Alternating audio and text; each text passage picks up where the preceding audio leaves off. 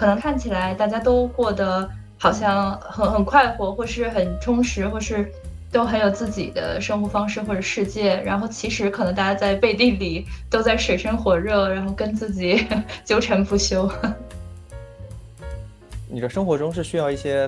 一些有一些正面反馈的东西的，就是你认可的东西，它不一定是一个非常理性、非常有逻辑的事情，但是。我觉得只要你认可这个事情，并且从从这个角度去做，最后你你会开心很多。如果你非要让我走一个方法论的话，我觉得我的方法就是撞南墙法，就是你就一直撞撞，然后你撞多了，你就知道 自己是啥了。我发现，就是成年人的自我和解，有时候就是要找一些理由让自己的行为合理化，然后接受它。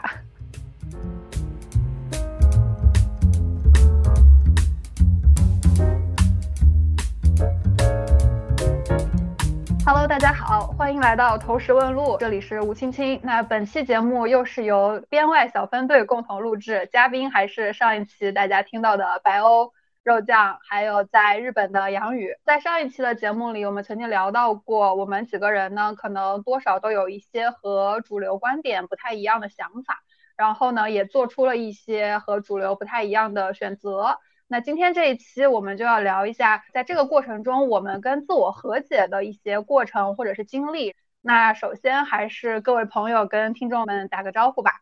Hello，大家好，我是白欧，哎，我是一个喜欢画画和捏泥人的啊数据科学从业者。大家好，我是杨宇。今天在录这期节目的时候，我手边同时有一杯花茶和一根儿。从不知道哪个寺庙里买来的香 就是应和今天的主题，准备了这些小道具来帮我缓解一下在录节目过程中产生的压力和焦虑。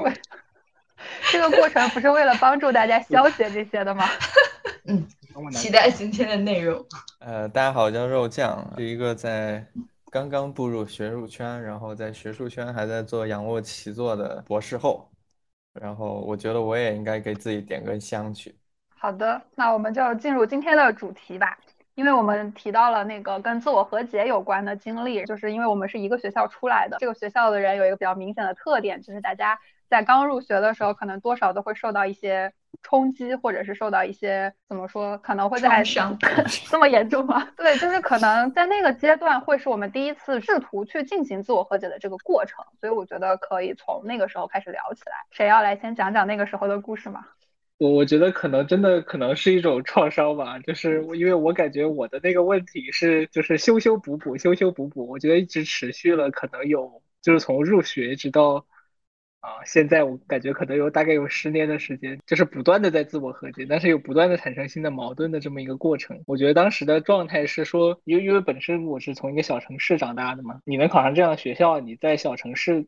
的那种生活状态是一个非常。怎么说呢？就是可能比较无忧无虑的吧，啊，因为你是别人别人眼中别人家的孩子那种状态，然后也没什么压力，然后感觉也好像好像我就是这么就是一路顺风的就过来了。但是进了学校之后呢，就发现啊大家都非常优秀啊，就我觉得优秀不只是一个方面，比如说就是学习非常好啊，而是说就各种方面全方位碾压，就是不管是比如说才艺，然后想法啊运动等等，或者是。啊，甚至还有些人可以，比如说折腾一些事情，创建一些社团等等等等，你就感觉啊，自己好像一无是处的那种感觉吧。然后，对，然后我我觉得我的挣扎就从那个时候开始的，因为可能本身我就是一个对学习不是特别感兴趣的人，对，然后所以当时我的想法就是，嗯，我觉得我需要挖掘一下自己有没有什么特长，或者有没有什么自己感兴趣的东西，我觉得就是大学期间可以好好发展一下。对，然后就开始去尝试各种东西，啊，就什么都想试一下，就是试图在以这种方式去找到自己可能擅长的那一面吧。对，感觉就是希望自己好像能够不一样一点。然后就从那个时候开始了，然后我感觉就嗯持续了非常的久，好像一开始我会去，比如说去摄影，然后去参加那个定向运动等等，然后我在这两个领域里面又遇遇到了很多就是那种特别擅长而且特别喜欢的人，嗯，比如说当时就有比较很厉害的人，就是也是从头学起，但是人家每天晚上都会花时间去精修一张照片，然后在一年之后成了一个大神。对，但是你就发现啊，自己好像完全没有这种没有这么的热情或者这么愿意投入吧。所以后面呢，我又开始转战其他的项目，然后 比如说啊，去搞了搞设计啊，然后我们当时还去搞了媒体啊，啊，就等等等等，就这样的模式，我觉得一直持续，一直持续到本科毕业了，然后工作了之后，我也还是在试图寻找到一个自己特别喜欢，然后自己特别愿意投入的这么一个。东西就是，我觉得我可能想达到理想状态是那种，就是兴趣和生活都合二为一了。对，但是可能我觉得一直到现在吧，我觉得可能十年过去了，我发现这个东西依然可能没有找到。对，但是我觉得可能就是以另外一种方式达成了自我和解，就是可能我的这个本性就是一个比较多元化，就是我喜欢尝试各种新的东西。而不是固定在某一件事情上，就是这样子比较折腾的一套过程。就是我觉得啊，前面对我来说还是挺创伤的一个事情。就是有很长的时间，我一度觉得自己活得非常的拧巴，就是觉得自己走的都是一条非常符合社会正轨的路，但是满心想的都是搞一些离经叛道的东西。但是每一样东西呢，都没有做出什么成绩。啊，这就是我一路以来的心路历程。然后现在的状态就是一副啊，没有成绩啊，没有成绩也没啥嘛，就玩的开心就好了。啊，现在就是这样子。我不得不插一句，白欧在讲故事的过程中，剩下三个人频频点头。对，白欧说的这个，这个刚入大学时候就开始有的这个创伤，几乎完完全描述了我的这方面的问题。太真实了。对，但是在大学的时候，我没觉得白欧有有那么拧巴，或者说在背地里经历这么多自己跟自己的思想斗争。然后这个事儿可能跟其他人，就是我猜也会有相同的情况，就是可能大家看起来大家都过得好像很很快活，或是很充实，或是都很有自己的生活方式或者世界。然后其实可能大家在背地里都在水深火热，然后跟自己 纠缠不休。呃，我进入大学之后，除了白欧刚刚说的这个，就是看到其他人在各个方面都那么优秀，那么能力那么强之外，可能还有一些，比如说如何处理人际关系的问题，就是在这个你知道你身边的人都很有趣、都很有能力的基础上，你要如何作为一个卑微的你跟其他 其他人相处？这个事儿，我觉得我花了好几年时间学会应该怎么办，或者说。呃，走到了一个比较平衡的情况。我刚入大学的时候，还是一度挺希望自己能好好学习的，但是学习这个内容就完全没有俘获我的心。我我对大学其实没有什么想象，所以就和我想象中的那个一片空白，或是说什么都。可能就大学这个地方，一切皆有可能相对应的是我日常必须要应付的这些考试，然后思维上的挑战，然后这些都对我造成了极大的这个自我否定的影响。所以就是一方面是我的世界突然一下子变得特别大，然后我在这个里面不知道自己的位置在哪儿，也不知道如何跟剩下的这个世界相处。另一方面是。即便是我自己，我所应该做的事情，我的专业，我的学习，我也没有把它做好，我甚至不知道就是这个东西我能不能做好，对它有没有兴趣，所以就有了上一期咱们聊到的那些一直处在啊转专业啊换方向啊的过程中，心理上的和情绪上的矛盾，我觉得我也是花了好几年的时间来学会处理，然后学会怎么样。能对自己要求不那么高，但是又不能完全没有要求，或者说就完全抛弃，就是某一个希望，就觉得自己还能是个人物，或者自己还能做成点什么的那个希望，中间一度是有过那个希望也几乎要没了的的经历的，嗯，所以还挺想看看大家具体都是怎么做的，呃。呃，首先我我要说，我我像我一开始说的，我是不觉得自己达到了这个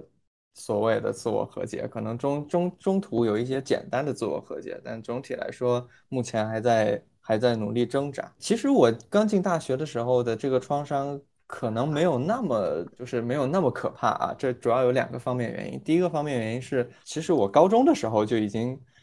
有过类似的这种经历了，因为我是从一个。不太大的学校，考到了算是厦门比较好的一个学校，所以我我在那个时候要去这个学校之前，我的爸妈、我周围的朋友、我的老师们都跟我说，你要放平心态，到了那里，呃，没有像你现在读的那么好，排名没那么好，你也没关系，自己努力跟自己比就好了。包括高中结束要上大学的时候，也听到了非常多这样的话。不知道为什么，我周围的家长、老师对这一套可能有其他的先见之，就是有其他的先例，我也不知道。对这方面给的这个非常宽松。第二点就是我进了大学以后没多久，我就认识了一些真的就是天才。你你跟他聊几句，或者说跟他对比一下，然后就是聊天的时候，他的学识，他聊的东西，包括你们学一样的东西，他看到的见解，你。你一看你就跟他不是一个 level 的，就是人家已经离你太远了，你跟他你这辈子怎么比你都比不了。在这种情况下，你就你就 love and peace，就就这样吧。他反正他很厉害，我跟他比不了，那我就就在自己的世界里做一些简单的事情，做一些自己力所能及的事情就就够了。在进学校的时候，倒没有白欧跟杨宇这种创伤，但是我是一个有点贪心的人啊。就是学工方面，我也想搞一点学生工作，搞一点什么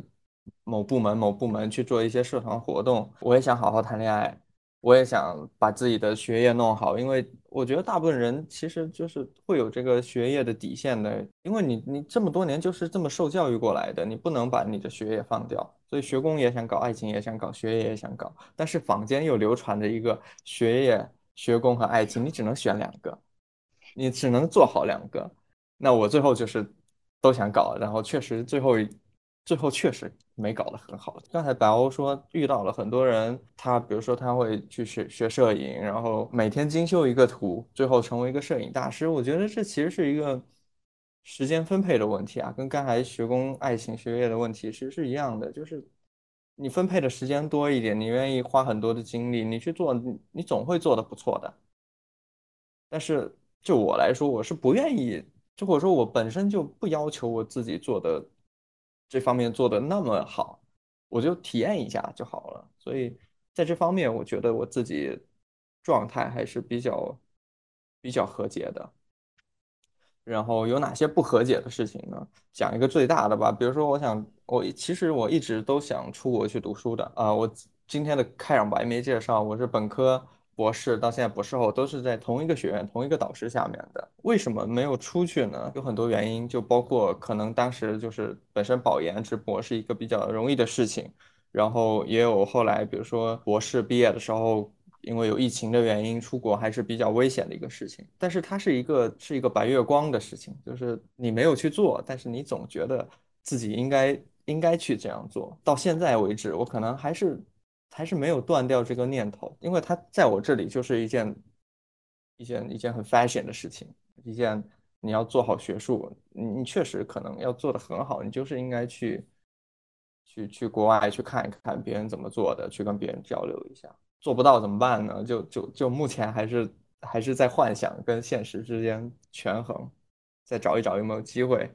或者去交换，或者说去参加个会什么的。这是这是做不到的事情，我觉得做到的事情确实是比较容易和解的。你原来觉得自己应该怎么做，然后你最后做的差不多达到自己的要求，就是和解。所以我会觉得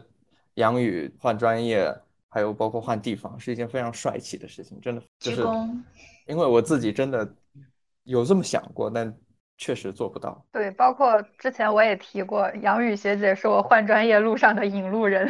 我之前一直觉得她是我们四个人里面和解的。最彻底的人，没想到就是确实表面上的这种和解，可能跟内心的挣扎还是有一层壁。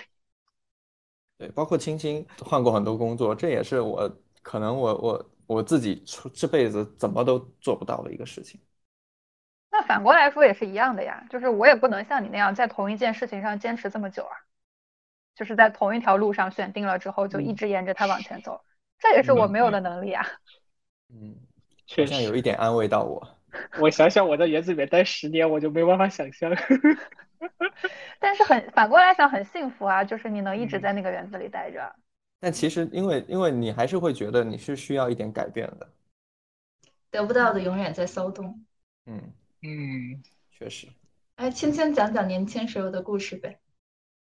哎呀，怎么说呢？就是我有一种感觉，就是听完大家的故事之后，我觉得我可能是相对比较幸运的一个人，因为我其实，在大概二十岁的时候，就是它是有一个时间节点的。我在大概二十岁的时候完成了，就是核心意义上的自我和解，就肯定不会说我从二十到三十这个阶段就完全没有任何挣扎往前走，也不是，你还是会在一些大大小小的问题上去面临一些抉择，但是呢，你解决了人生的一些核心问题的。纠结之后，你会觉得后面的选择做的会相对轻松一些。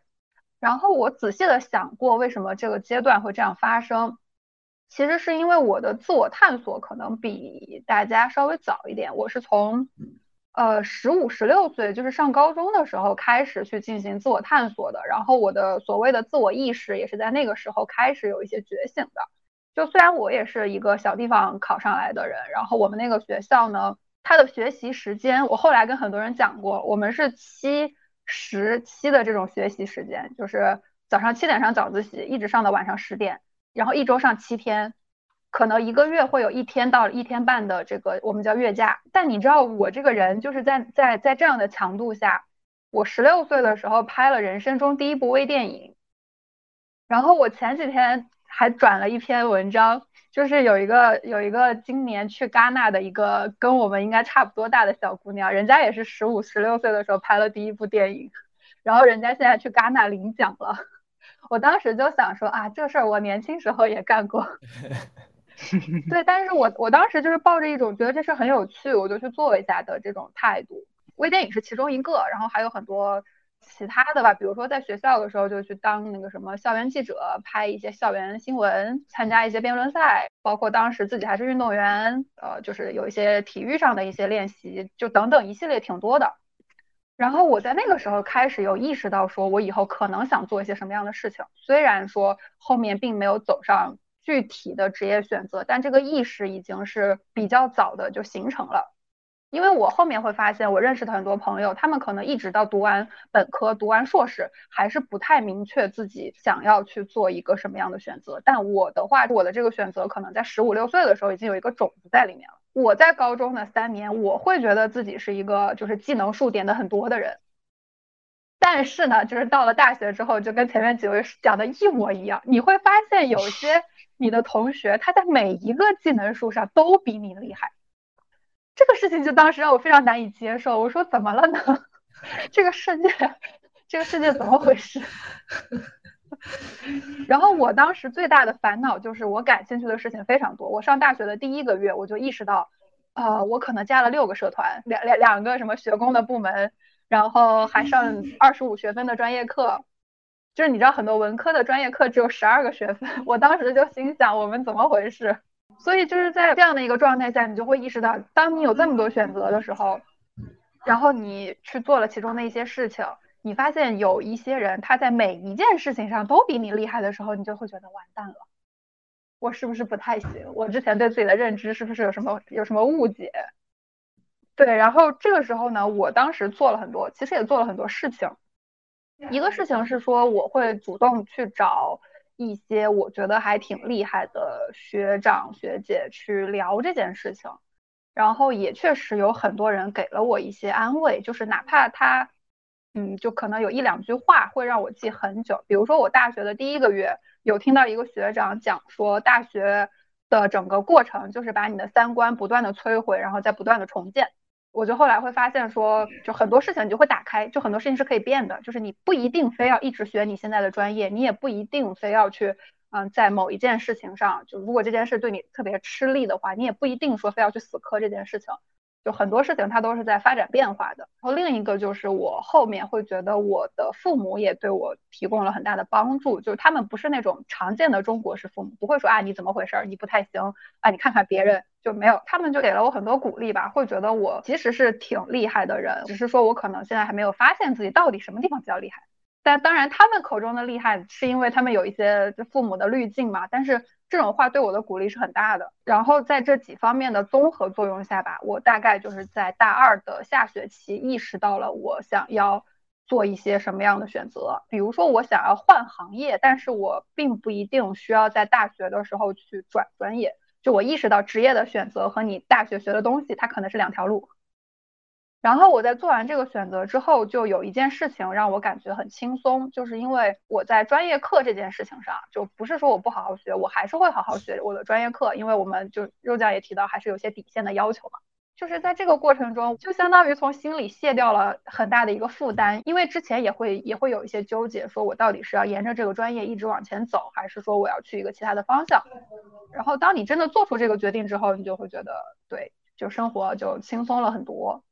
嗯，虽然说我在二十岁那个点，就是大二下学期的这个点，当时给自己规划的职业方向也不是我现在的职业方向，但是起码我比较了解自己做决策的这个路径，就是什么东西能帮我去做决策，或者说我的呃做决策的时候一些价值的排序，在那个时候会稍微清楚一点，所以后面在找工作的时候就反正纠结的事情会少一些吧。然后就是前面肉酱也提到一件事情，就是关于你没有做出的那些选择，它会不会比现在的选择更好？就是我我是有一个方法来安慰自己的，就森林里有两条路嘛，没有人知道另一条路是不是风景更好。我比较相信这两条路最后会通向同一个地方，就是这两条路上可能风景不一样，但可能你走这两条路最后到的都是，比如说一片湖或者是一片大海。这个事情当然是玄学了。但是我心里会这样想，那这样的话，我在做决定的时候就不会后悔。就我可以承认，我这个选择可能不是一个最优解，但是我走到这里了，就是按照我的性格，我处理事情的方法，我的价值排序，我可能选另一条路，还是会走到这儿。就是我只能说我错过了一些风景，但是这个结果可能一样是需要我去承担的。但是我我我我其实觉得这些事情是有一些幸运的成分在里面的，就是所以我也很难总结一些方法论，没有什么方法论。哎，我觉得你最后那点其实很重要。你的生活中是需要一些一些有一些正面反馈的东西的，就是你认可的东西。它可能是一些别人的肯定，就或者说是朋友之间聊的一些结论，或者甚至是一种宗教，就是它不一定是理性的东西。就说你你可能两个人生最后归到一个事情，它不一定是一个非常理性、非常有逻辑的事情。但是我觉得只要你认可这个事情，并且在生活中。从从这个角度去做，最后你你会开心很多。我刚才对你说的里面的，就是说有些人每方面都比你厉害，表现出来比你厉害，这个这个事情我是有点看法的，就是刚刚好他们稍微比你厉害，但不够厉害，所以才让你还有那种胜负心在。如果你遇到我身边的那些天才，你就会觉得没得比，不要比，love and peace，做好自己最好。那那些大神现在都在哪儿？都在做些什么呢？那些大神都按照自己喜欢的事情去做了，就在他们擅长的方向发光。他们感兴感兴趣的领域，还在做做科研也好，或者说在行业内发光发热也好。对，我现在想想，可能是这样的，就是比如说学霸会跟学霸比，学霸不会跟学神比，不是一个层次的，你比着也没意思。我我当时我刚上大学的时候，真的，当时我们系有个姑娘，真的特别的拼。然后我当时就觉得，哇，这姑娘怎么这么厉害？怎么做什么都可以？为什么我不可以？我也要试一试。对，当时真的就是有这种想法。那你现在应该去看看她朋友圈，可能会得到一点安慰。发现他的朋友圈也还是也比以前更加的光彩。那你就 安慰自己 说。大家秀出来的都是生活中好的一面，不好的那面都不会秀出来。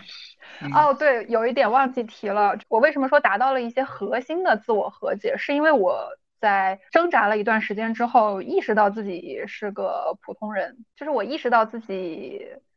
没有办法像其他人那样去做到一个呃每个方面都很全能的一些人，那我就接受自己是一个普通人。我做出的选择可能不是一个最优解，但它可能是一个让我自己开心的一个解法。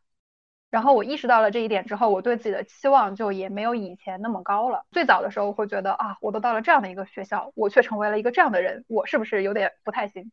然后当我意识到自己就是个普通人的时候，我就会觉得那就是。你就接受自己的一些能力是有上限的。你走出去之后，别人说你是这个学校的时候，你就接受自己可能配不上他的名字，那确实是配不上。接受完之后就好受一些。我刚上大学那会儿，有一篇有一篇当时的这个十万加的文啊，标题是一流大学二流的你，他就会描述你在十八流的我吧，他就会描述你在大学里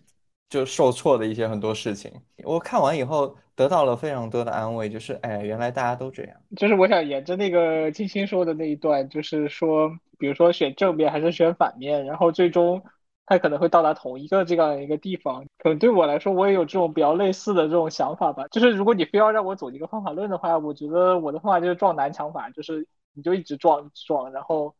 你撞多了，你就知道 自己是啥了。因为我觉得这样的，就是啊，人人当然是会有变化的，但是我觉得有一些很很底层、很核心的东西，其实是没有那么容易变化，或者很可能在你很早年的时候就已经形成了。那这种东西呢，其实在你做了足够多的选择的情况下，你的选择只要够多，在这种情况下，不管你是选对还是选错，是因为一些偶然的因素去选的，还是因为你本身的一些。本心去选的，然后只要你选的次数够多，那它这个东西整个串起来，从概率的角度上来讲，就是会反映你这个人最核心、最底层的样子。比如说像我，就是我觉得撞了足够多的南墙之后，我再把我过去的经历全部串起来看，我就忽然间好像明白了，就是说，比如说我，我觉得我最大的一个之前最拧巴的一个点，就是我特别想成一个兴趣和生活合二为一的那种。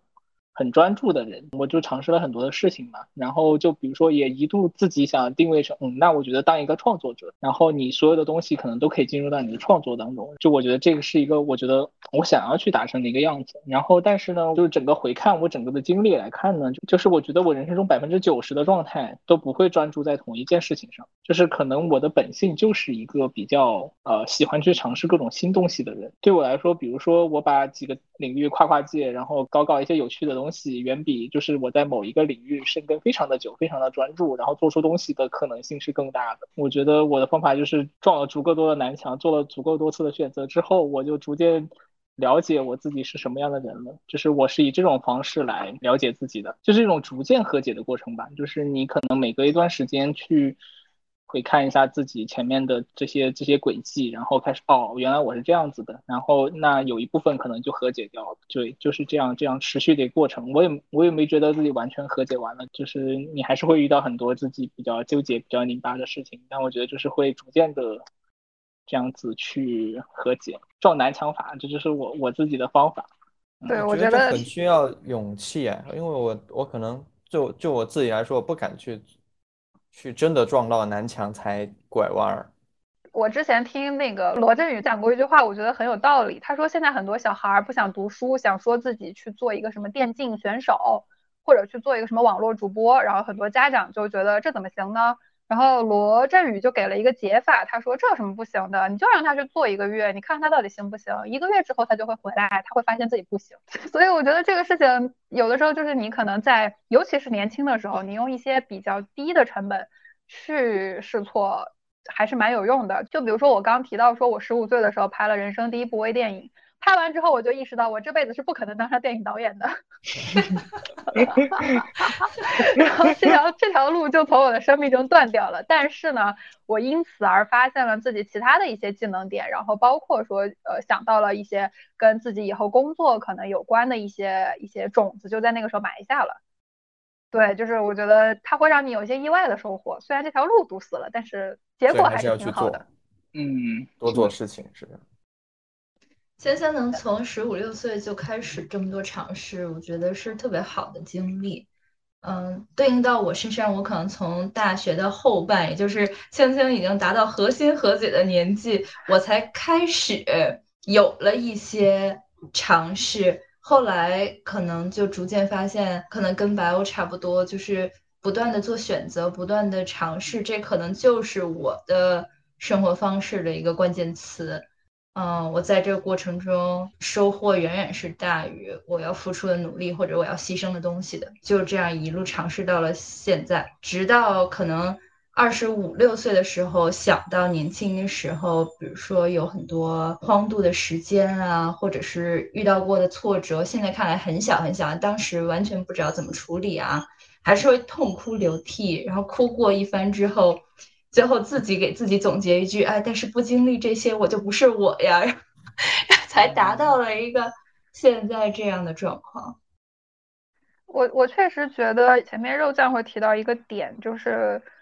做选择是有成本的，而且我觉得这个成本会随着年龄的增大，其实是越来越高的。你说如果让我现在去开辟另一条职业道路，这条职业道路可能跟我现在走的没有什么太大的关系，你说我现在敢吗？我觉得我可能也不敢。年轻的时候还是感觉有人给你兜底，你可以去做一些尝试，没就错了再回来就是。但现在。就是这个底可能没有以前那么生猛了。就是我理想当中比较酷的生活方式，就是你把年龄的这个桎梏给抛掉，就是就是哪怕你三十好几岁了，你去换一个赛道，换一种生活方式，又会怎么样呢？就是当然这是这存在于我理想中的一些，但我其实也不知道怎么才能去做到这一点，因为我。前段时间跟人也是聊播客，我俩在聊裸辞这件事情。二十五岁的时候说裸辞就裸辞了，歇他几个月管他呢。然后我又想，那我再过个五年十年，可能又会更纠结一些。但是我也很难说这个纠结为啥呢？就是也不会有很严重的后果。三个月不上班是个很大的事儿吗？也不是。但就是年龄大了之后，你会有一些就这种顾虑吧。我觉得对我来说，这部分顾虑最多的是周围人的期待，还有包括你你的处境，就是可能你的朋友，还有你的爸妈、你的亲戚会对你有一些期待，你就呃你现在做成什么样子，你以后应该做成什么样子，他们是对会对你有一些期待的，所以。你去做重新去去做一条新的赛道，你可能会出很多问题，会会让这个期待落空，而且包括你可能处在一些亲密关系里面的时候，对方会对你有期待，他们他可能不期望不希望你去做太没有底的尝试，因为会就会影响生活的稳定性。我我我我可能又要说回来，我是很幸运的这一点。我其实觉得我没有什么是外界给我的，很厉害，很难做到。我觉得，但在这种情况下，你还是，比如说你沿着一条路，你爬山，你已经爬到半山腰了，那你再到另一个地方去，你可能要先到山底，到到到到山谷，然后再往上走，这可能是一种自我意义上的一些对。就比如说，别人说你到这个年纪该结婚了，该成家立业了，那你总得赚点钱吧？那你去重重新另一个赛道的话，那你就没钱，你就最最最基本的问题就是你没钱。下面两位表示摇头。嗯，我觉得我就是崔健的歌，我就一无所有，所以就是不太怕破釜沉舟的干点什么。嗯呃，这个方面也也是有一大部分因素，我觉得。和青青的情况是相反的，就是我的外界或是我的家庭会给我特别多的评价，他们一边会无脑夸夸，说我什么都是最棒的，但是另一边同时又在我生活活中的各种细节来没有在我看来没有任何道理的来指摘我，嗯，这样过了一段时间之后，我有很长一段时间不能理解为什么我的。家长嗯这么热衷于鼓励我，我却对自己的嗯成就感或认同感这么低，我却这么自卑。后来我突然明白了，他们并没有只是鼓励，他们在虚假鼓励的同时，还有许多对我生活细节的批评。而这两方面放在一块儿之后，这个批评直到现在还是有的，这个鼓励直到现在也还是有。虽然他们现在已经不能理解我在做什么了。所以这两个方面的评价长期的混杂在一起之后，一个很严重的后果就是我对自己定位不清，我觉得自己特别差劲，我所有的成就都是幸运使然，我所有做不到的事情都是因为我能力不足，所以花了很多时间要跨过那个自我认知的坎儿，然后跨过它之后，再接下来其他人对我的评价好像就变得完全不重要了，我的父母的期待。完全不重要，他们要过他们的生活，我要过我自己的生活。当然，这个里面，嗯，除了对我能力上或者对我的个人生活要走怎样的路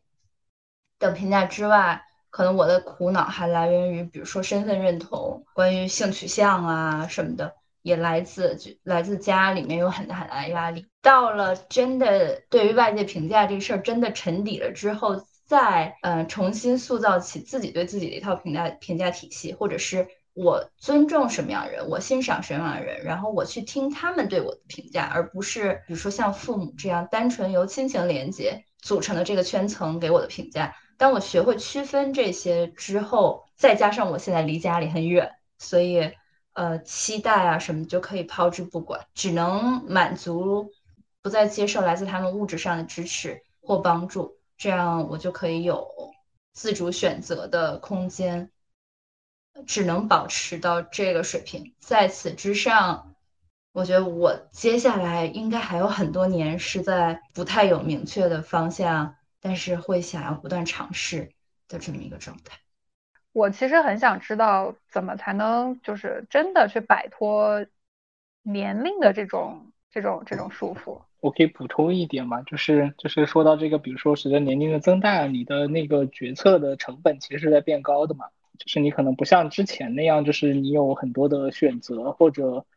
啊需要付出的成本很低这样的一个状态。然后我就打个比方嘛，虽然那个时候我也应该才二十七，然后那会儿就决定裸辞嘛，然后准备出国读书，就当时还 gap 一年，然后再去读的书。呃，我当时也是，反正就是前后纠结了有半年，就是主要纠结这个问题，就是我觉得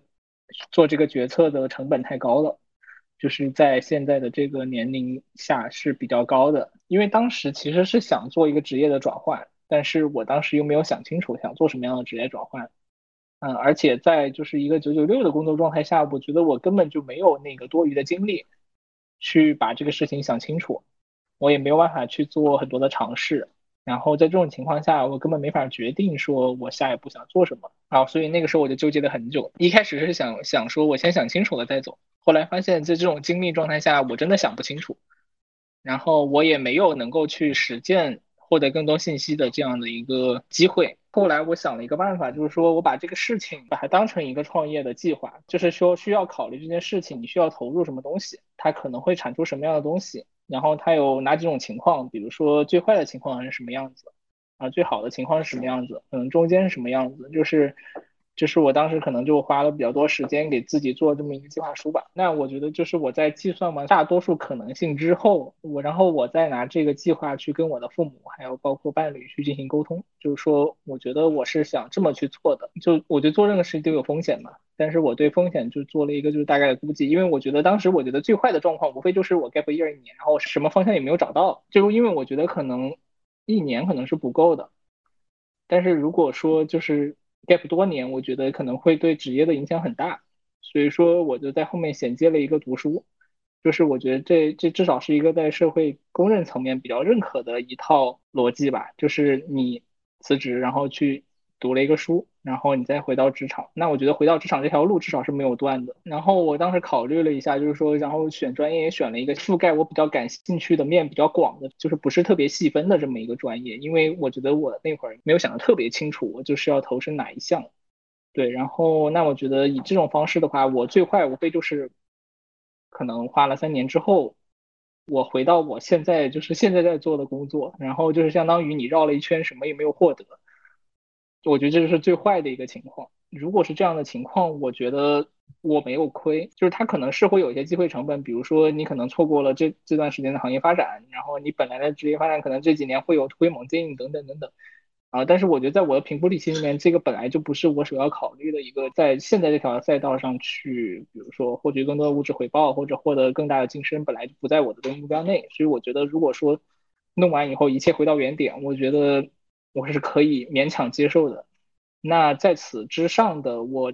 就是我，我但凡落到了其他的可能性，我都是赚的。所以我在评估完这一切之后，我就开始做了这个这个行动。可能以我现在来说的话，如果我要但凡做这种大决策，我觉得我就会考虑的会比较多。我会去考虑我是否有能力去承担这个事情带来的后果。假设我以后我们俩想自己创个业，开个店。那我觉得我把这些东西都盘算清楚，然后把什么，比如说止损线都设定好，那亏到什么程度我们就停，就是不要无休止的投入，然后把退路想好，就是如果这个东西搞不下去了，我们回到什么样的一条线上？我觉得如果把这些东西都搞想清楚了，我觉得不管什么岁数你都是可以投入的，啊，这是我的想法。非常理科思维的一个抉择的方法论，非常负责任。对，我想了一下我自己的情况，我觉得虽然大家都在赞美我敢于尝试，对，但是但是就我捋了一遍我的经历，至少从外观上看，它其实是螺旋上升的。就是它没有一个青青刚才讲的，我必须要先下到谷底，然后再从零开始的这么一个阶段。这可能也是我给自己心理上保底的一个方法，就是我可以换行业，我可以换换我的兴趣方向，但是我要让它看起来，我的书至少是一直都在往上读的，我没有重读一个本科，我读了两个硕士学位，但是第一个硕士学位有一年，第二个学位有两年，那我就让我觉得。第二个学位更更厉害一点，然后比第一个学位更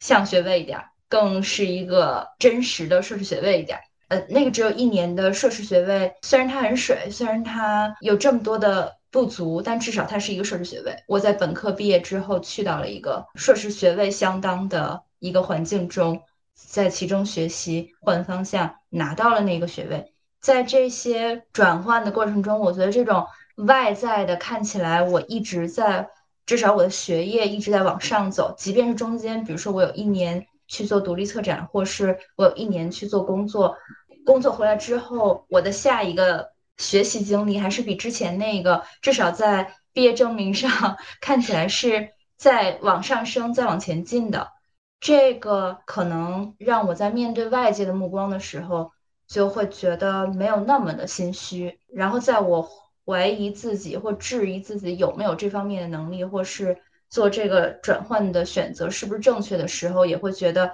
至少你看学校认可了我，那我自己的不足应该是可以通过自己的改变思维的方式也好，改变做某些事情的方式也好，应该是通过自己的这些变化是可以实现一定的改善的。这个兜底现在看来，在当时。特别有必要，就即便我没有任何的社会地位或是物质条件上的改善或进步，这方面让我的父母非常的难过，因为他们的朋友的孩子可能比如说学习成绩没有我好啊，或是前面的十八年、二十年没有我顺啊，可是现在已经在。北京六环买了房，这 对他们来说，就是我在二十七八岁的年纪，竟然还在读书，而且到了三十岁，这个书也读不完。在他们来看，这可能是一个非常难以理解，甚至是不知道应该如何定位。就在他们的对于社会的层级的想象里面，他们无法定位一个三十岁还在读书的人的这么一个特例。嗯。但至少就是对我自己来说，起码有一方面看起来是在进步的，然后其他方面打掉的牙就自己吞下去就好了。我特别想问杨宇，就是所以你觉得你现在核心的就是没有达到自我和解的点是什么呢？就是我觉得我还是积累的不够多，自己的能力不够，可能不是能力的问题，还是积累的问题。因为我一直在换方向，所以尤其到了现在这个阶段，可能对于。一个年轻学者，或对于一个博士生的专业的要求，应该到了一个相当高的程度的时候，我觉得我才刚刚入门，我却要从博士阶段开始入门，这事儿本身就充满了矛盾。我还没有把自己锻炼成一个可以在短时间内花费大量的时间跟精力来弥补自己的不足的这么一个特别棒的人。就我还是有很多懒惰和很多。想要玩儿，想要尝试别的的这么多想法，所以当我希望自己达到某一个目标的形象或值，呃，我觉得那个值应该会让，比如说学术领域的其他人，我的导师或是我的同辈们瞧得起我的 水平，所以我我有一个这样的希望，但是我没有这样的能力，而且。我觉得要达到那一步，可能我还需要积累很多年。然后这个自己的积累的不足和这个目标值之间的这个差，会大概每隔两个月左右 席卷我一次。但是我觉得一个好处是，你的人生的目标还是清晰可见的。呃，现阶段的目标是可见的。假如你问我毕了业之后做什么，那。也不好讲。嗯嗯，哎，我觉得杨宇讲的换赛道这一段，我特别深有感触，是吧？特别有同感。嗯，对，就感觉每一次我换一个，比如兴趣点换了一个之后，我发现就是都是从零开始积累，然后看别人的就是那种积累了好多好多年的这么一个情况，然后就非常的就每隔一段时间陷入一下绝望，就觉得啊，这要怎么补才补得起来？但我也是那种，就是我不管喜欢什么东西，再喜欢我也达不到那种非常勤奋的。勤能补拙的那种状态，我永远都达不到。是，就是相当于你又你又起点晚，然后你跑的也不快，你还想追人家，对，然后就特别的对，然后就就每次都特别的挣扎。对，长期处在绝望当中，然后每当我绝望沉底的时候，我就形成了一个自己用的灵药，就是即便我可以不相信我自己，但是我应该相信那个相信了我的人。比如说，在每次转换方向的时候，那个把我录取到那个专业，或把同意我去到那个地方工作，或者和我一起愿意和我一起合作项目，或者愿意把作品交给我，让我去办展览，我应该相信这些人，因为我自己的价值体系是全然崩盘、不值得信赖的。但是这些人嗯，我应该相信他们。然后他们既然相信了嗯我，说明我值得站在那个位置。呃，嗯至于怎么在悄悄不动声色的站在那个位置，悄悄进步，这个就慢慢来，急不得。嗯是的，就是我觉得跟前面的自己相比，也是一个比较好的方式。就是你能看到自己一点一点在进步，我觉得也是一个比较好的激励。就虽然慢，但是我也还是在进步的，就无非就是时间长一点嘛。就是我最近会觉得生活中的一些锚点消失了。就是我以前会觉得，比如说你在职场上，你觉得有些人很厉害，你想要赶上他，或者说我回想自己的前几年，我会觉得自己是有一些进步的。但是这几年，嗯，一方面是行业的原因，就是整个行业太动荡了，在这个行业动荡的过程中。你就会发现，不是每一个人想要去发挥自己的长处，想要去做成一些事，他都能获得这样的机会。中道崩殂的事情太多了，这个时候你的自我评价也会发生一些动摇，然后给你评价的那个人可能今天是 A，明天是 B，这个可能有的是你主动选的，有的是被动去选的。这个方面我就会有一些飘忽不定。另一方面就是我在除了工作之外尝试的一些其他事情，你也会慢慢的发现有一些非常优秀的小朋友正在成长起来。就怎么说，你会觉得说你好像还停在几年前的你，但是后来的小朋友们已经飞速的成长起来了。对，所以在整个这个过程中，我就会开始觉得自己是不是已经停在原地，停了很长一段时间了。我觉得你应该是没有停在原地。我觉得我身边的人或者我自我观察，我们对自己都会有一点比较高的期待和要求，就是不太能那么客观的自我认知。就比如说，我有个朋友。前阵子问我说，让我让我列举他的优点跟缺点。哇塞！我我给他列了，干过这个事儿。嗯，我我给他不是我我想吗说是，我给他列了一个点是行动力很强，然后他跟我说，我给他列的这个点刚好在他给自己列的缺点里面，就是他自己觉得他行动力其实是不够的，但是从我的视角来说，他不管是做实验、写论文还是干什么。还是做做一些其他决定，他的行动力其实在我这边看来是非常 OK 的，而且是挺不错了的。所以我就觉得我们对自己的做事情的认知可能会多多少少有一些过高的要求，或者说会会贬低自己做的一些事情。然后这个事情有时候会让你觉得，特别是在你情绪不高的时候，你会觉得自己好像没有进步，好像没有什么空间，这几年也没什么进展。但其实我觉得可能不是这样的。就就像杨宇说的，你需要一些外界的，比如说这个学术委员会也好，录取你的人也好，你需要找到这一个点，并且去相信它。我觉得我的最大的问题，也是我上一期提过的问题，就是自我意识过剩，就比较相信自己的价值某点，然后不太觉得其他人的评价很重要，就是夸也好看不上也好，我其实都不太 care。对，这其实是个问题，其实不应该这样，就是因为自己是没有办法客观评价自己的。那如果呃自我价值过剩的话，是出于什么样的原因，觉得自己现在过得没那么好，或是没有之前那么充实。就理科里面我们会看加速度这件事情嘛，就是二十加的上半段，你会觉得自己加速度特别高，然后二十五岁到到现在这个节点，你就会觉得自己加速度在放慢。它不是说你没有前进，但是这个加速度就会让你觉得不够。那是不是意味着是时候开发新的兴趣爱好了呢？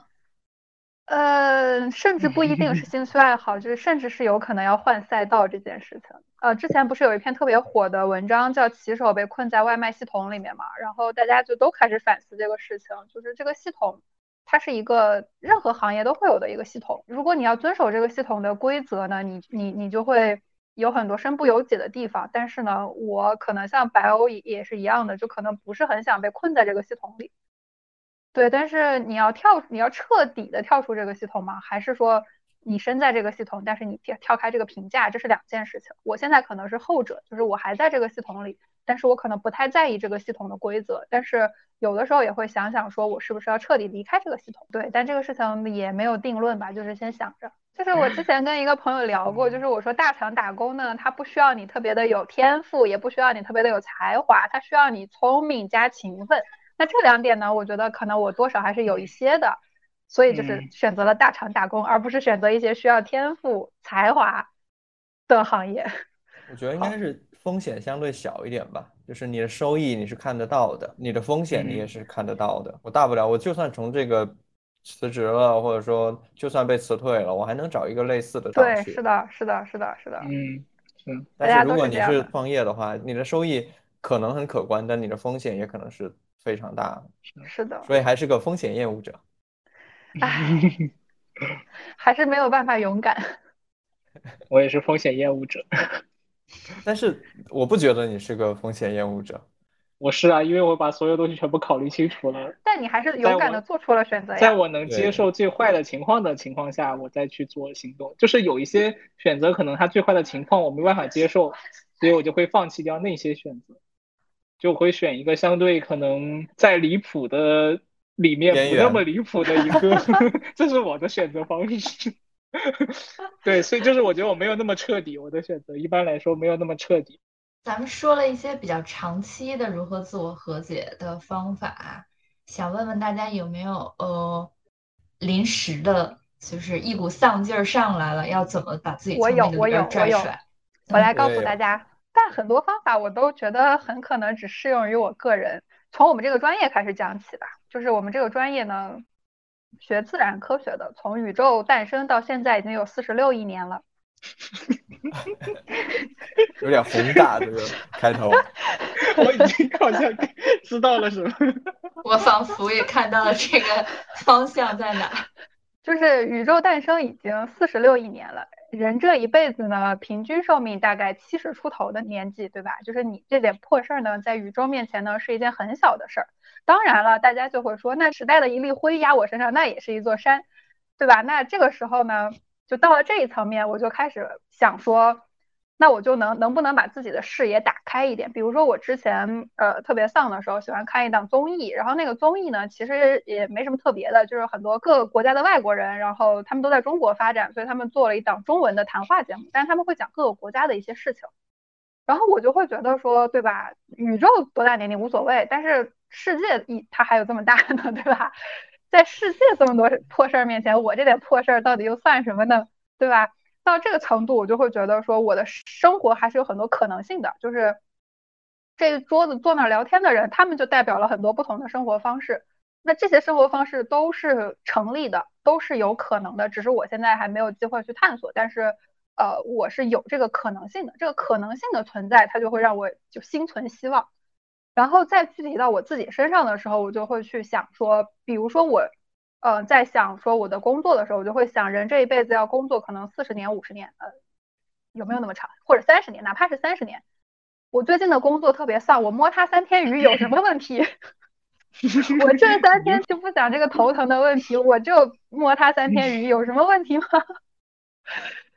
就对，会用一种这种方法把自己的视野拉长一点、拉宽一点，然后去想象一些其他的可能性。虽然我可能做不到，但这个可能性它对我来说就是一种鼓励。就是我是有机会去改变的，在拉长的时间尺度里，未来的可能性会比较大。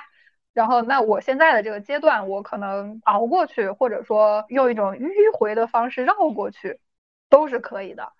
对，这个是对我来说非常有效的一个方法。讲完了。嗯嗯嗯嗯，值得学习。还有三十年里面摸鱼三天这个方法，我觉得很好用。对，这个这个真的很有用。啊，我其实会比较单纯一点，我比较屈服于动物性，就是不开心的时候，觉得什么事情想不通的时候就去运动，有时候会骑个车在到处逛，有时候就去跑个步，有时候骑摩托车出去出去溜达一圈，就是尽量让自己。有一些其他的关注点吧，特别是运动的时候，因为你确实很累，你就没有心思在在想其他事情了。而且，somehow 它是会给你一些基数上的一些辅助的，会让你心情好一点。然后另外一个就是一个很很很奇怪的小事情，但对我来说很有用，就是不开心的时候去去买个东西，或者说去干嘛，然后跟。陌生人打个招呼，聊两句天，开个玩笑啥的，会让你自就是非常开心，而且这个开心是你见得到的，你会看到你嘴角确实上扬，而且我也要补充这一点，而且整个人洋溢着非常乐观的精神，很很很有用。就是它虽然很很奇怪，但是但是对我来说非常有用。对我，我这里就要补充一下了，呃，一个是肉酱刚刚讲的，跟陌生人去做一些浅层次的交流，这个点对我来说也非常有用。和这个点搭配的是去做一些不用动脑筋的重复的工作。之前会说我在一个剧组里面嘛，然后剧组呃演戏的时候，我们会在剧场外面摆个摊儿去卖我们的周边的产品，就比如说什么明信片啊这些东西。就是观众出来的时候，你就跟他简单的说两句话，简单的介绍一下这些东西是什么。然后呢，观众在里面看戏的时候，我们就在外面会做一些包装的工作。我们就在那儿像流水线一样，一张一张的把这些明信片分门别类的装好，然后统一用一个信封包起来。哇，你会觉得那个过程非常的治愈，就是你也不用动脑子，然后你也不用跟人有一些什么很很深的那种接触。而且来看戏的观众呢，怎么说呢？就大家一般的情绪都还是比较正向的，就跟他们随便说的，真的是随便说点啥，然后你就会觉得，对，就觉得挺好的。我觉得这个方法确实非常有用。这这个这这种简单工作的延伸，就是我曾经有一段时间觉得自己就应该去当一个修车的，就是每天做做我非常熟悉的东西，不需要太多的用脑，不需要学习太多的新知识，我就做这个事情就好了。我曾经有一段时间觉得，哇，这简直是美好的工作。我我我有个朋友就是大桥打工太累了，然后他辞职以后。裸辞完了，然后去什么便利店当了当了一段当了几个月的那个我特别想去便利店打工，我跟你说，我特别想去。我我之前几年之前在大厂打工的时候，我有段时间一周会去酒吧当一到两个晚上的 bartender，做的事情呢是什么？收桌子、洗杯子、给客人点单、扫地。这种工作，然后那段时间呢，我忘了跟朋友聊什么事儿了，他就问我说：“他说你觉得你现在生活中这么多事儿，最快乐的事情是哪件？”我说：“在酒吧给人洗杯子。”真的，这我之前认真的考虑过把便利店打工这件事情放在我的 list 里面，就现在还没有机会实现。白欧有什么好方法吗？嗯，我觉得我的方法就是，就我感觉我我应该算是摸鱼大师了。我我我感觉我是从。从小开始就是摸鱼大王，就是如果这件事能用捷径完成，我肯定不会老老实实去做。我觉得像本科的时候，不是有一些什么对学术最低的底线嘛？我我其实没有，我就是考前就是刷刷一两天，然后勉强能够过就可以了。说明你确实能过。我没有，我没有什么底线，然后其他时间我就是搞别的去了。嗯，我就工作也是工作之后，我就感觉就是摸鱼的机会更多了，就是。就是因为可能你感觉那些事情看完，我感觉如果我效率高的话，我可以很快的，比如说一两天就给它整完。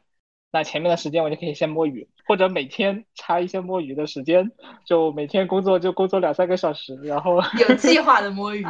对，有计划的摸鱼，就是我评估好了我能做完，然后剩下的时间就摸。我觉得本身我觉得摸鱼对我来说就是一种疗愈。像我觉得我最极端情况，比如说，呃，如果我陷入一种特别焦虑或者特别难受。特别不开心的状态，可能我会去找一些小说也好，影视也好，就是凡是那种能让我忘掉一切，然后可以在里面能泡一天、泡两三天的那种东西，然后这两三天你会发现，我只要有有机会都在做这个事情，然后其他事情就应付应付。然后感觉几天之后，我就觉得，哎，之前那个事儿也不算个啥嘛，就是那种，就是人生还是有很多快乐的东西，对吧？然后你没有努力，好像也没怎么样吧，也挺开心的。对，然后我对看的东看的东西也不用有特别高的要求，就是只要你能够沉浸进去的就行，不管它是就是多么没有没有营养啊都没有关系，主要是你自己能够放松，你能够投入进去，把现实忘掉就可以。白哥没有质疑过自己这样的摸鱼是不是在浪费自己的时间吗？会啊，我也我也质疑过，就是以前质疑过，但是我确实是观察了很长的时间之后，发现我好像也没有耽误什么事儿。太强了！不是不是，就是你把自己的预期放低一点，就发现确实没有耽误很多的事。就是你肯定跟那种比如说特别投入、特别卷的人肯定没有办法比，因为别人就是比你投入的多，然后他的成果可能就是比你好。但是我对自己的预期本来就没有那么的高，我追我现在对自己预期就是能让我在比较舒适的状态下做到的程度，就是我觉得可以，就是我还可以。想躺躺一会儿，想摸摸鱼摸摸鱼的状态下能够达到的水平，就是我觉得，嗯，那就是我比较理想的目标了。对我觉得以前可能我会想逼自己一下，就比如说啊，如果我更勤奋一点，或者我不浪费那么多时间，我是不是可以做得更好呀？我是不是，比如说落后别人东西，是不是可以追起来呀？我这些技能是不是可以很快就做得很牛逼，然后变现了呀？后来发现就是，就是我说我我我观察了我太长的人生轨迹之后，我觉得。就是一个从小就这么摸鱼的人，你你指望他在某一天突然变得非常的勤奋，然后特别的这种自律，我觉得这个概率也太小了，然后我就放弃。我觉得这种动态平衡能达到还是挺不容易的，就是你你又能达到自己对工作的期待，你又能达到说我在这个过程中还能不断的摸鱼。因因为我觉得是这样子的，就是当我像这样，就是比如说彻底躺平，然后比如说投入到一些。啊，虚拟的世界当中，一段时间之后，我就是我本身会得到一个疗愈嘛，然后我觉得我的心理能量会增强，然后当到了一定程度之后，我自己会出来，就是因为我觉得好像我有能力面对现实了，那我会出来，然后再把之前累积的东西给它处理掉，因为这个时候能量也比较强，所以我觉得处理效率是比较高的，而且可能本身再加上因为过了这个过程。想清楚了一些事情，比如说之前觉得很纠结或者觉得非常重要的东西，在经历这一招之后，你觉得没有那么重要了，那就完全可以，你比如说放低一些标准，或者这个事情可以放下，然后就是你的处理方式也会不同。就是我觉得我前面那个过程，我可以，我我现在把它想象成我是在磨刀，就是我把刀磨利了，我再去割这块肉。我前面割不动是因为我刀不够力，所以我现在该去磨刀了，我就去磨刀了。对，就是我还是给他，就是让他稍微这个事情正正向了一点，就是我是在磨刀。嗯，白欧描述的这个模式大概就是我大体上的模式，只不过我的段位可能还没有修炼到白欧这么高。我也觉得没有，就是就我感觉我人可以处在这个状态，但是我内心还是会觉得我怎么能这样呢？是这样，那就说明你你的那个 guilty pleasure 不够无脑，不够有吸引力，没有让你全情投入。你投入完了出来之后，你不会你不会再想想觉得那啥吗？想想觉得哎，这小说确实挺好看。呃，确实也有这种情况，就假设是没看完，但是这个事情确实迫在眉睫了，我就会哎赶紧把它搞完，搞完再去看吧。特别好，建议加入豆瓣 互动学小组，化压力为动力。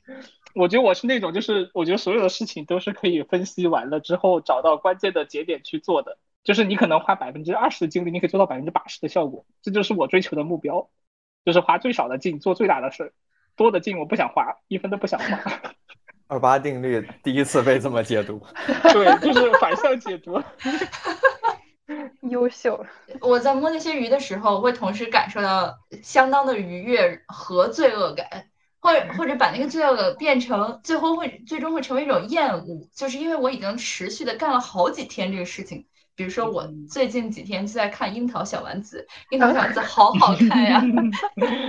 向大家倾情推荐。嗯，但就是这种嗯，就我持续做了好几天这件事情的时候，一方面是像白欧说的那样。你之前焦虑的那个事儿，它已经慢慢的被冲淡了。所以你的这部分愉悦感会积累起来。另一部分就是我看他看累了，已经累到说，哎，这其实也没有什么可看的嘛，所以就可以把它放下。然后现在是变成了一个我刚做完了一件事儿，我可以开始一个新的事儿的这么一个节点。那在这个节点上，我可以把刚才或者几天前放下的那个东西再捡回来，再去做它。我觉得之前也有一些副作用吧，就比如说，当你发现有的事情你就是可以连续躺几个月都不想动它。就比如说，当时硕士的毕业论文就是这样，躺了好几个月不想动。那那其实，但我觉得这可能也是一个比较有的信号，就是可能你真的不是很想做这个事情。可以说这个事情有一些外在的意义，但可能它对你内心的意义真的很低很低。你就是你很被迫的要做这个事情，所以如果是遇到这种事情，你可能发现这种方法是没有用的，就是你会一直逃避。对。是的，我我还是在延续同样的方法，只不过现在变成了早规划早摸鱼。比如说，我不想写硕士论文，那我可能本来打算提前五个月开始写，然后其中花四个月躺，然后最后一个月很难受。我现在就提前一年开始规划，然后我先把鱼摸完，然后等我说，哎，我真没有什么鱼可摸了，说，哎，这事儿真是太烦了，我决定要做的时候，哎。其实我还有一点余裕的时间，好棒！最后还是把事情正常做完。嗯，哎，我好像也是这样的，就是我喜欢把事情开始的比较早，会有充足的时间摸鱼。对，然后可能到最后快到了，然后开始紧张，然后发现最后做完的时间还提早了一点点。我觉得，我觉得我我之所以不太能在心里接受这个平衡，最大的问题就是刚刚白欧提到的，就这个事情对我的价值确实没有那么大，但是我又不得不去做。然后这个事情，由于他可能比如说工作上来自于一些上级的指派，或者是一些呃你要达成某个目标不得不去做的事情，这个时候你就会觉得很难受。就是你首先你没有办法给自己留那么大的提前量，因为这事儿不由你决定。嗯。但是呢，你还必须得完成这件事儿，然后就唉。是的，想摆烂又摆不了，然后呢，想去做吧，你又没有很强的驱动力去做它，那最后就只能是一种很纠结的状态中把这件事儿交上去了，然后就就这样。我觉得这个事情很简单，你都不认可它，那你就大概做一做就好了。嗯，我觉得是不是可以花百分之十的力量做到百分之五十，后把它交了 八十都不要了，五十。对，学到了，学到了，学到了，学到了，学到了。嗯，还有一点是，好像以前会希望自己不仅早开始，而且真的早动手，然后最后发现没有早结束，在那儿磨叽的是过程中呢。假如这个时候别人来跟我说，要不然咱们去玩吧。以前我会觉得啊，不行，那事儿我还没有做完，我不能走。然后这样就错过了很多我觉得很好的玩的机会，让我懊恼不已。所以现在明白了，在这个纠结的过程中，就是如果别人来邀请你玩，你一定要去，因为你今天没有去，你坐在这儿也什么都没有产出。对，是的，尤其是在写文章的时候。热酱怎么安排自己的学术时间呢？还是说不安排，随意？对我，我我以前试图安排，后来会发现。你试图安排以后，你在做其他事情的时候，你会觉得有那个事情在等着，你就会觉得很不舒服。比如说，比如说我原来安排今天，比如说要学习八个小时，那我早上起床以后，我开始铲猫砂，我开始打扫卫生，我开始等着吃早饭，怎么样的？我会我会觉得心里很焦虑。但是最后我这一天，其实我也。没有工作八个小时，后来就看开了，就是生活中有很多琐事，你就是必须做的，那你就先开开心心把这些事情做完，然后再摸个鱼，然后再去干活就好了。我突然觉得这就是成年人的自我和解吗？就开开心心的干琐事。对，嗯，就是接接受接受自己的摸鱼，并不为之感到 guilty。不是你要这样想，就是你为什么觉得它是摸鱼？是因为就是因为在资本主义定义下，这个东西是没有生产效果的，所以你是被定义出来它叫摸鱼的。但它其实是可能是你本身，就是你本身就是生产力恢复的一个很重要的东西。对我我我觉得我给自己的摸鱼建构了一大套这个呃完善的理论，就是支持我摸鱼 自洽的逻辑。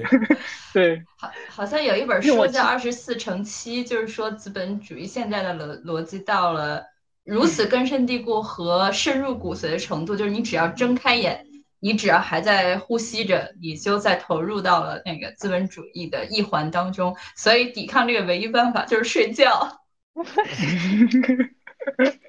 这是一本学术的书，很正经的写了为什么我们要睡觉。我之前看了一本叫《绩效社会》嘛，就是说，就是反正资本主义演化到现在吧，就是啊，所有的人是自我规训的，就是他会要求自己达到很高的绩效，他会希望把自己的时间精力全部压榨光，获得最大的产出，就是有这样的一种自我要求和自我攻击。不是，等一下，所所以他他教人们怎么能摆脱这个自我规训呢？他没有摆脱，因为他就是一本那种有点偏学术的书吧，他只讲现象。啊，我理解。我之前看过很多类似的书，本意是想搞清楚怎样摆脱，后来发现这些书全都不告诉你方法。对，摆不脱。对，摆不脱。可能还是要对自己有一个比较清楚的认识。这个认识有可能是摸鱼摸出来的，也有可能是做琐事做出来的。我觉得我的情况就是，如果我放任自如，真的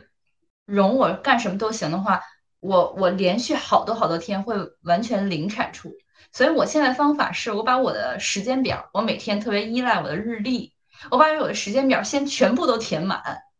然后我每天无数次去调整那个块儿的大小，就是哎，这个八小时的这个工作，其实我其中有一个小时做饭，还有一个小时跟狗玩了，还有一个小时干什么了，然后我最后缩短成呃，我实际干了多少，我就把那个我做了什么写下来，就是我我做了多少，然后最后。过了很久之后，我会发现啊，我其实平均大概一天能干上个四个小时正经事儿就已经挺不错了。然后如果这一天我做了六个小时，我觉得我自己特别牛逼，就是啊，今天很不错嘛。但是如果今天我只干了三个小时，我就觉得啊，也还行吧，就在那个平均水平上下，也不会觉得太难过。嗯，但是在没做这件事情以前，我觉得我我是会要求自己每天，比如说别人都做八小时，我为什么不能做八小时？现在明白了，做不了，不可以，就这样吧。对，每个人状态就是不一样。我有个师兄，就是我像我导师的说法，就是他就像个苦行僧一样，一心就是在做学术，要么看文献，要么做实验，要么写文章，要么改文章。嗯，那可能他很开心，他他能沉浸在这种模式里面，他有他的内心动力。但我我我确实没有。就我当时就是没有选择保研的一个原因，就是我当时就是大三的时候待了一个实验室，然后那个实验室的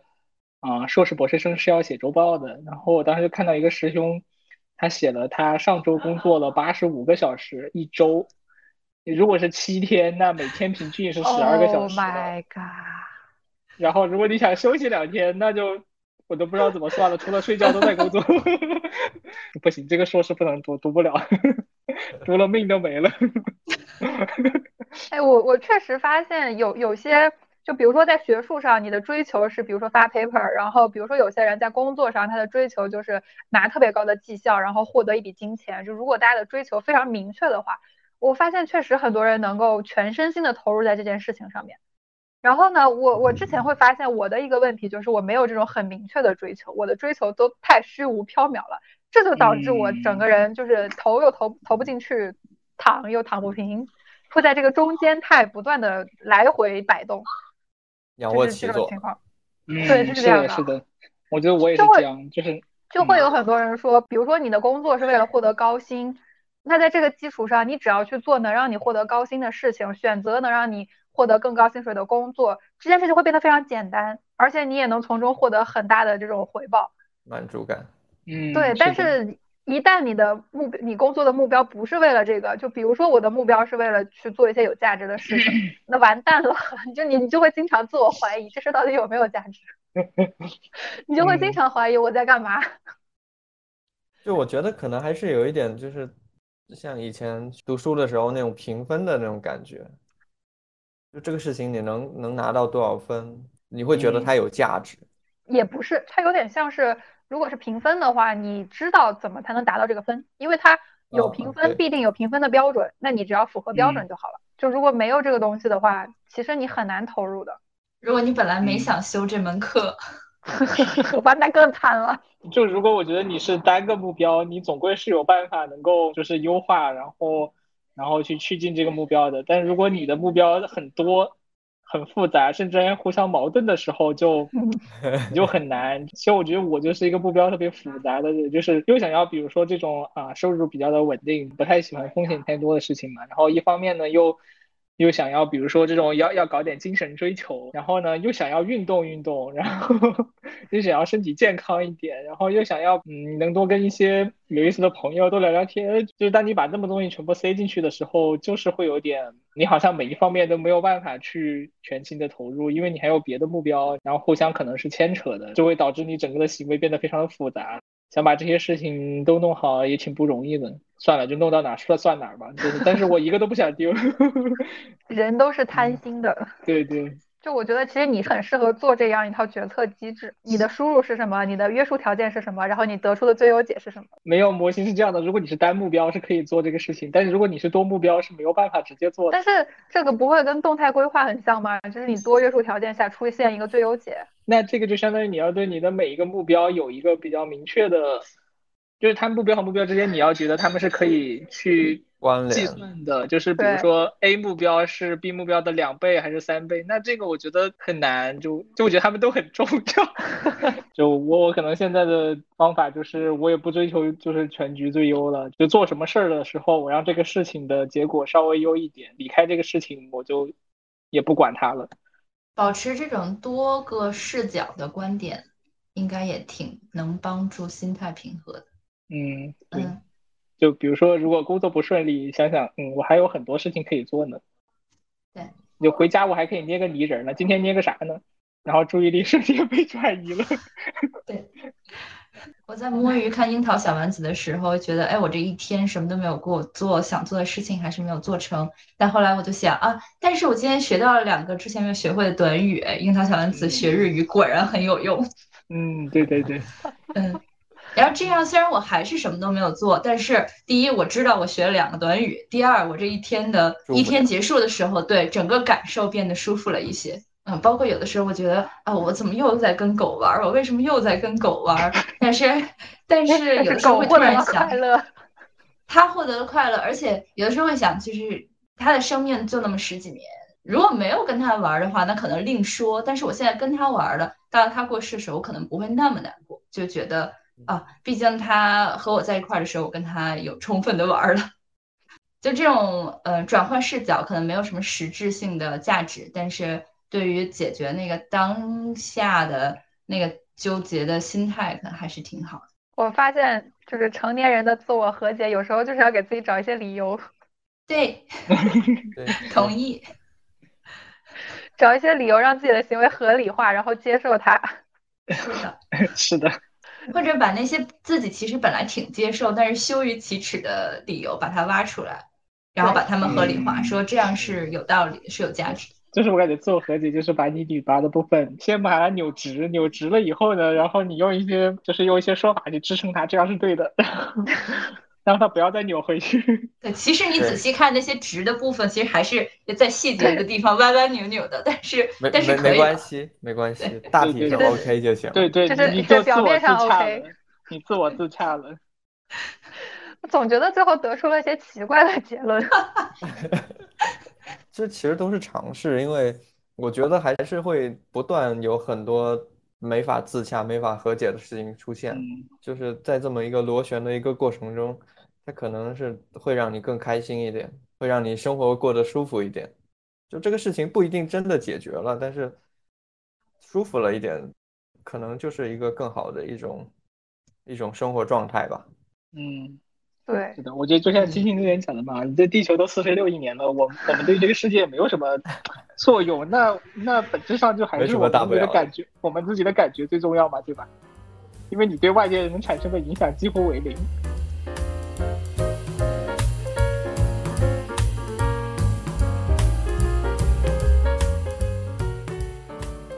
好的，那本期节目就先录到这里，感谢大家的收听。欢迎大家和我们交流，可以在评论区留言，也欢迎给我们写邮件。我们的邮箱是 findtheway 三 at 幺六三点 com。那我们下期再见，祝大家都能实现自我和解，然后祝大家每天都很开心，拜拜，